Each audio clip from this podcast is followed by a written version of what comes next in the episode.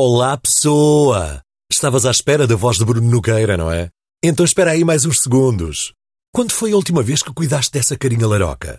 Para ti que queres uma rotina rápida, a Rituals tem tudo o que um homem precisa: barba, corpo e rosto impecável da cabeça aos pés. Vá lá, continua a arranjar desculpas para não cuidares de ti.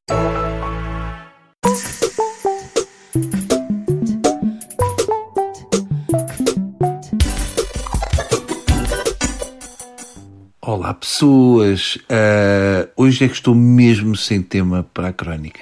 Estava tão desesperado que cheguei ao ponto de fazer uma coisa que não fazia há muito tempo. Uh, não, não foi ir à rua só de colange, foi comprar um jornal. Já quase ninguém compra jornais. Fui ao quiosque e pedi um jornal do dia e o senhor ficou escandalizado. Só tinha jornais de segunda, daqueles já ressequidos. O jornal, para ser fresco, tem de ter ainda aquele cheiro a graxa dos sapatos do senhor da tipografia. O senhor do quiosque ainda me disse: Para que é que é levar um jornal? São só letras de chatices, levante-se uma raspadinha. Ah, e foi o que fiz. Comprei uma raspadinha, mas saiu-me um jornal na raspadinha. E assim foi. Já nem sabia como é que se mexia no jornal. Eu tentei passar as folhas como se estivesse no iPad, mas penso que aquilo não mexe, tentei aumentar as letras, também não. Não dá para fazer assim com, com o polegar e com o indicador, penso que não dá. Um, pensar que em tempos os jornais serviam para ler, embrulhar peixe e para um edredão para os sem-abrigo mas valeu a pena porque descobri na página 4, junto aos anúncios de gêmeas que vão a casas primeiro borbulhas, uma notícia que muito me animou. Ora, são só. Três caçadores de focas canadianos morreram quando o navio se afundou. Não é uma maravilha? Sim, é deviam ser sempre as caçadas às focas, e golfinhos e baleias, ou seja, com pessoas a morrer.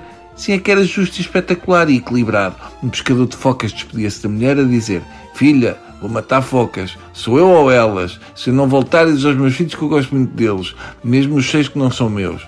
E ela respondia: Tu não vais que elas matam, Teitor Jorge. Assim era bonito, porque o que se passa na realidade é que eles dizem: Filha, vou matar focas, já venho.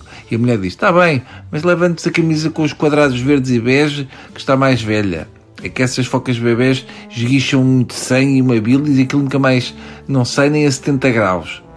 Não sei se sabem, mas o governo canadiano autorizou o abate de 275 mil focas dos 5,5 milhões que vivem na sua costa. Nada de especial. Estamos a falar de 5%. Comparando, era como se morresse meio milhão de portugueses que gostavam muito de peixe. Como o, o governo canadiano suspeitava que os malucos dos caçadores tiravam a pele aos animais ainda vivos, obrigam a seguir três passos: matar a foca com uma espingarda ou um bastão, confirmar que está morta, pode estar só a fingir por pirraça, e depois sangrá-la. E mesmo assim, os ativistas dos direitos animais continuam a considerar que a caça à foca é cruel e desumana. Epá, uma coisa tão bem feita, também parece-me que eles querem implicar.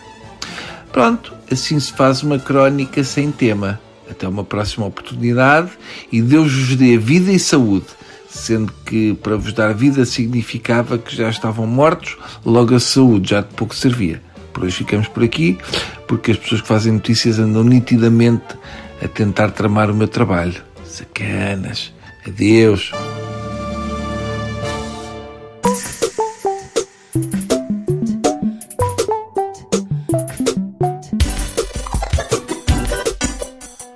Olá, pessoa! Estavas à espera da voz de Bruno Nogueira, não é? Então espera aí mais uns segundos. Quando foi a última vez que cuidaste dessa carinha laroca? Para ti que queres uma rotina rápida, a Rituals tem tudo o que um homem precisa: barba, corpo e rosto impecável da cabeça aos pés. Vá lá, continua a arranjar desculpas para não cuidares de ti.